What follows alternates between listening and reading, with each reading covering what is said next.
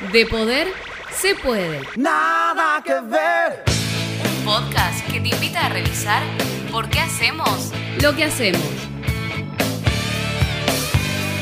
La calle te espera, te pintan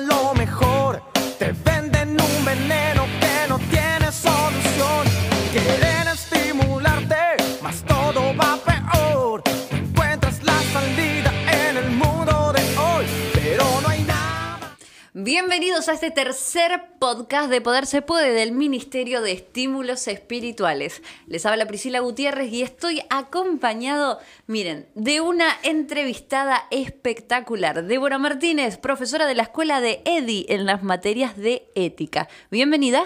Muchas gracias, Pri. Un honor estar acá. Un placer, la hemos tenido en otros programas de radio donde hemos debatido un montón de dilemas éticos. Y el del día de hoy. De poder se puede, pero un cristiano puede poseer armas.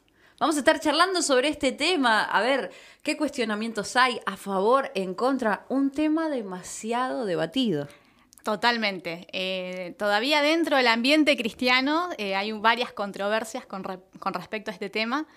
Eh, pero bueno, nos tenemos que basar en los principios bíblicos, ¿no? que nos son pertinentes para la actualidad. Y creo que uno de los textos base para poder decidir o ver eh, con respecto a este tema es el de Corintios, ¿no? el que Pablo enseña en la carta de los Corintios, que está en el capítulo 10, versículos 23 y 24. Justo yo lo tengo en la traducción viviente que dice, ustedes dicen que se me permite hacer cualquier cosa, pero no todo les conviene. Dicen, se me permite hacer cualquier cosa, pero no todo trae beneficio. No se preocupen por su propio bien, sino por el bien de los demás.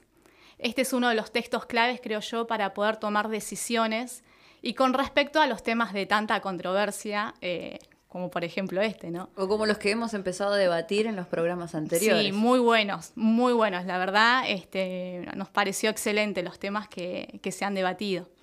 Y bueno, y en este, que bueno, se generaron un millón de preguntas, un montón de cosas para aclarar y siempre basándonos en lo que dice la Biblia, como compartiste recién de Corintios, pero vamos a hablar sobre otros pasajes que te voy a eh, comentar un poquito más tarde.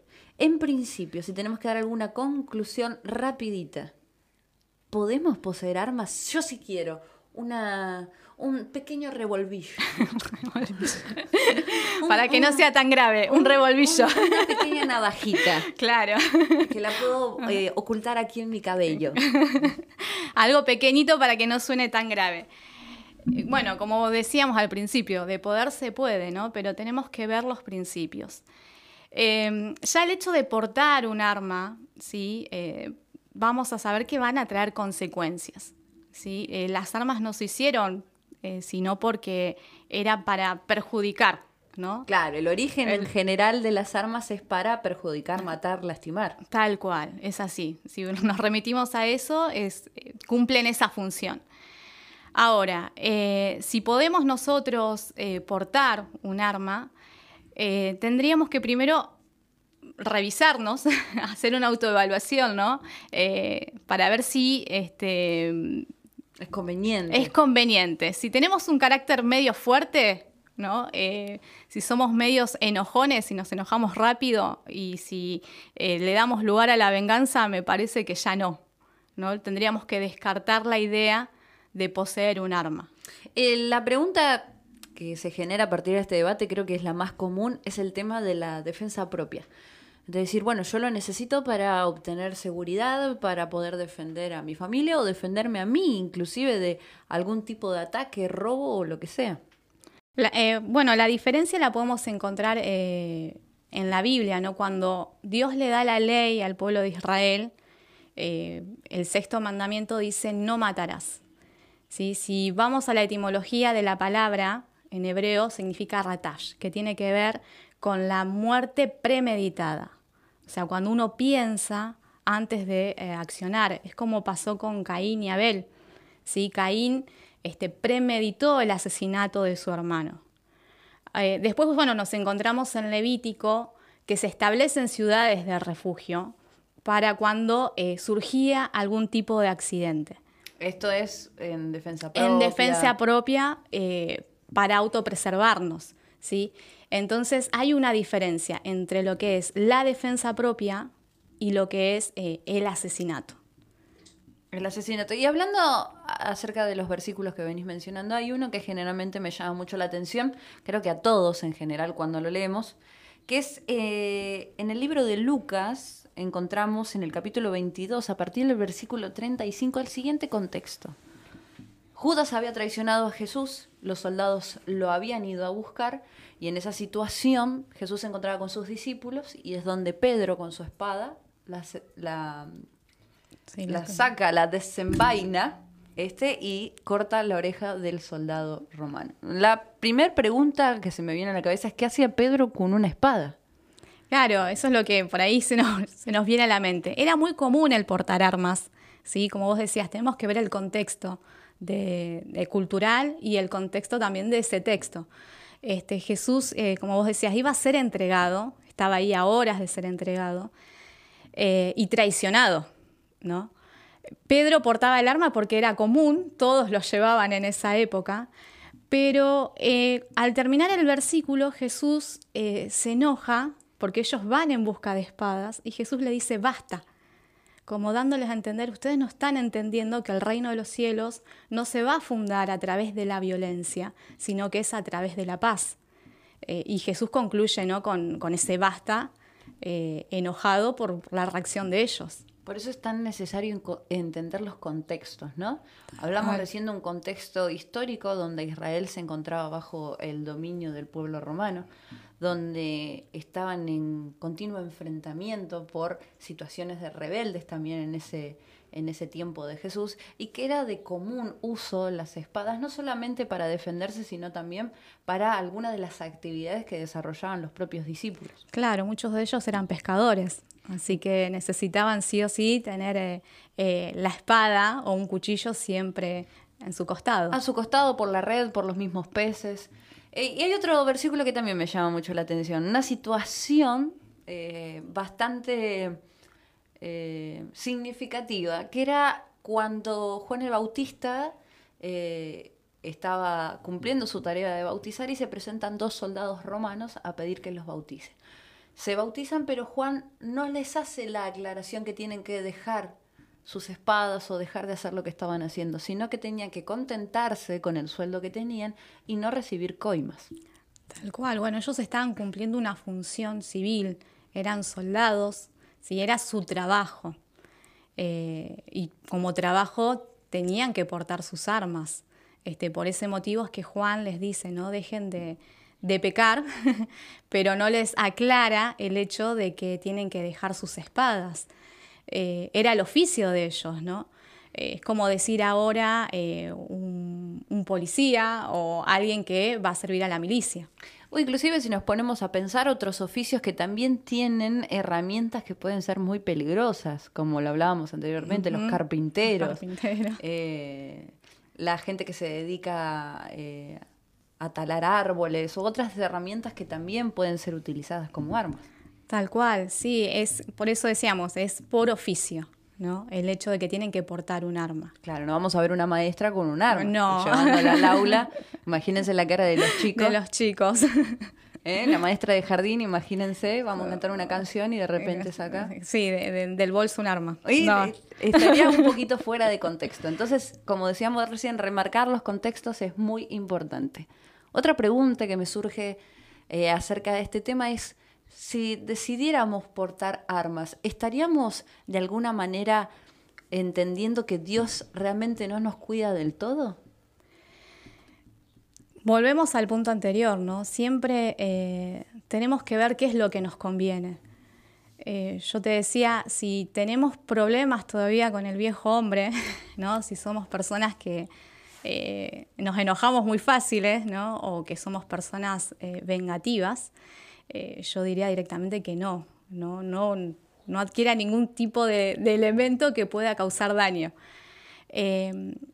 Y en el caso, bueno, nombramos recién el caso de por ahí de los oficiales, que ellos portan armas, pero siguen confiando también en el cuidado de Dios.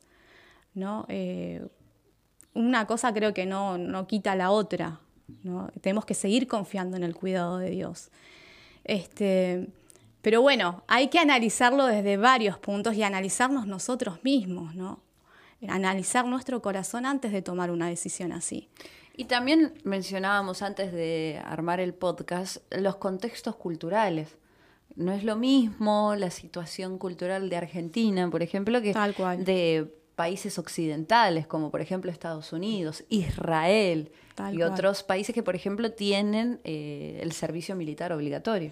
Claro, nuestro país está totalmente desligado hoy por hoy, ya ni siquiera el servicio militar es obligatorio, ¿no? Eh, tenemos otro contexto, eh, por ahí no es tanto de milicia, sino que es más por ahí de, estamos pasando por una especie de violencia, ¿no? De robos y, uno piensa, bueno, voy a conseguir un, auto, un arma para protegerme, ¿no? pero aún así todo el Señor nos sigue guardando, ¿no? tenemos que evaluar, por eso vuelvo a repetir esto, tenemos que evaluar ¿no? cada decisión que tomemos. Eh, a la luz de la palabra, a través de los principios bíblicos que siempre siguen siendo pertinentes en la toma de decisiones. Eh, el arma en sí, como decíamos, eh, su inicio, su origen, siempre va a ser para dañar. Fue creada para eso. Si no tiene otro fin u otro objetivo. Aún las personas que cumplen un papel o un rol, como en el caso de los policías en la actualidad, muchos de ellos deciden este, no participar en lo que serían los patrullajes y, establecer por ahí su trabajo desde, eh, desde una oficina o desde la parte de comunicaciones para evitar este, un enfrentamiento. Claro, y así cumplir más tareas administrativas. Tal cual. Debo, bueno, bastante información eh, que hemos obtenido, pero imagínate, si nos está escuchando alguien que tiene esta duda de decir, quiero comprármela, ¿cómo puedo hacer para saber si está correcto o es incorrecto? O alguien que ya la tiene, ¿qué le podrías decir? Eh, hay unos principios eh, que se encuentran siempre en, los libros de ética cristiana que dicen, guíe, ore sea guiado por el Espíritu Santo, tenga discernimiento, tenga sabiduría y evalúe su corazón a la hora de tomar decisiones. Eh, y bueno, bases en los principios bíblicos. El Señor siempre eh, nos enseñó acerca de la paz. Él vino a cumplir la ley y elevó la ley. Eh, y en ese elevar la ley es siempre ofrecer la otra mejilla, ¿no? Él, fue el, mejor ejemplo para nosotros, ¿no? Y tenemos que confiar en el cuidado del Señor.